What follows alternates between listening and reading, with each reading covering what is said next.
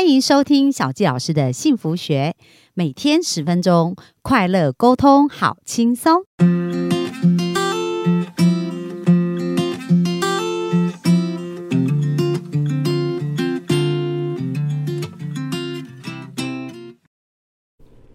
欢迎收听小纪老师的幸福学，很开心我们又在空中跟大家见面。那本周呢，我们聊的是看见心理咨商所的看不见的心理咨商师心仪的生命的故事哦。 那昨天我们。听到他非常的精彩，就是眼睛看不见，那怎么去做咨商哦？可是他也是做的非常棒。那今天我们接下来要谈一个在生命当中很重要的一个议题，就是跟钱有关的啦。所以我们就请我们的心仪来跟我们分享一下今天的部分喽。好哦，我觉得谈到钱哦，到到现在为止，其实还是在打架中，只是现在正在呃怎么讲 recovering，就是正在恢康复对 对对，正在慢慢的康复中。对，但是以前打架打的超凶，就是我的小公主和无底洞。这是什么意思啊？嗯，我觉得我从小就是一个小公主型的人，对，嗯，因为以前真的是太太优秀了，嗯然后就觉得说这种丑陋的事情，这种邪恶的事情，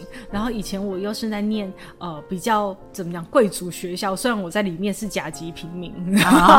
对，可是我就是觉得说钱是一种压迫人的工具，你知道很坏，就是嗯哦因为比如说呃我们同学生日的时候，一人一桶乖乖桶。对，可是我生日的时候呢，我们家就只买得起一个乖乖桶，大家一起吃。哦，了解，你知道，嗯我就觉得钱好像是一种很不好的，把人家比下。去这样子，对，所以我以前就非常讨厌钱，所以连连那个去买个早餐哦，我都是把钱先握在手心，然后到时候交给他。嗯，因为我不想从我的背包里把钱包拿出来，我觉得拿出钱包是一件很肮脏的事。哦，以前到了这种到程这种度程度，对 对，所以每次去买东西，哦，现在有卡多好，刷一下就好了。对对我就很不喜欢拿钱包，很不喜欢拿钱包里的钱，这样，嗯，那是在学校的环境里面，跟小时候对钱的认知这样子。对，所以我我我我就我也不知道我这个认知是哪来的啊哈因为我爸妈都不是这样的人，也哦不会、也不会这样教育我。对对，但是我好像自己看了电视剧，或者是看受了同学这种贵族学校的影响，嗯，还是怎么样，我就开觉得，嗯，钱是一种不好玩的东西，然后很肮脏、很龌龊、很了很解丑陋，所以是你自己的定义这样对子。我自己的定义。对然后后来，当我生病，十五岁到十七岁，对你知道，后来我爸还跟我讲说，我是倾国倾城的美女。哦你，知道倾国倾城的意思是？就是要散尽家财。 就是，对我那个年代没有健保。嗯，哇，所以真的是倾国倾城。嗯，嗯，然后我我我就觉觉得，我那时候康复回回来以后，我就会觉得，哎、好在我有我至少我爸有国和城可以请哎、对。如果他没有国城可以请的话，我现在在哪里？所以那时候你第一次感觉到钱是可以帮助你生命更好的。对，可是那时候我就非常贪婪，就是一个无底洞就形成了，就是说从极度讨厌到变极度的渴求匮乏，哦对，就是到一种你你如果没有钱，你怎么保护自己？你怎么保护身边的所爱的人？，对，当对他们有意外，有有一个状况，你拿什么去让他们有最好品质的东西？对，所以你变成追求钱的那个动机是恐惧，很恐惧很。害怕没有这样子。对对对，所以我那时候，而且而且我的脑瘤还在我脑子里，对所以我每每次被他提醒， 一直被他提醒，就是我还有可能会复发。哦，所以又更恐惧。对，那个恐惧就很高，嗯所以我就觉得我那个小公主和无底洞两个打的很 凶，非常凶，对就是一下要钱，一下不能说钱，然后 一下钱是罪恶丑陋的，可是一下又是我很需要啊。对，对，所以当我在出社会的时候，我觉得那是我应该是说最风平浪静的前三年，嗯因为前三年我根本找不到工作，所以我是借钱来养活我自己啊哈我不用想要赚钱这一件事，对我只要需要让人看到就好，而这件事是我喜欢的事，哦，就不用管钱，然后对 只要出现让别人看哦到你嗯对这样对对子，对对，你就是借钱嘛。等到三年后，哎，开始你有钱了耶，你可以还了所有的钱，你甚至有钱养活自己，还可以有一点回馈父母。对，哎、那时候赚钱就开始变重要嘞、嗯哼，你要怎么去跟别人谈钱？对，好难哦、所以我一开始很别扭，你知道吗？我就有一度我就是很自我怀疑，因为我就发现说，哇，这个案八百，这个案一千，然后我就开始比较想接一千的、欸对，不想不想接八百啊！可是你是个助人者哎、你怎么可以这样？所以内在就很多的那个批判啊的声音对，，很多冲突就出来。对，然后而且我写信，因为我我开始时间越来越不够用了，然后开始呃中南部如果要邀请我演讲，我要有一个固定的金额，对哦、要至少要多少钱我才愿意可以下去。可是对我以前没有写的那么明白哦，对就是以现在都直接写说终点费多少多少，对对对交通费另计，嗯然后我才有办法负担这个成本，请老师体谅。以前没有写那么明白，以前都写说，呃，至少要三个小时，对哦，就是你不敢写钱嘛。对我就发现，当我写这样的时候，很多老师就是说，好好好，没问题，我们帮你安排。但哦是 钱这事还没谈，对，可是你可以知道，你去了以后呢，就会发现，哎，你只做了一个小时的讲座，所以呢，你只收了一个小时钱，另外两个小时呢，你帮志愿教师的学生来做志工， 嗯，哦他们就以为你要的是时间，所以帮你弄完三个小时， 哦，了解，我就昏倒了。 这样啊，嗯，所以后来我是越慢慢慢慢的才敢把钱白纸黑字的写在信上，对然后可是当我这样写，我发现，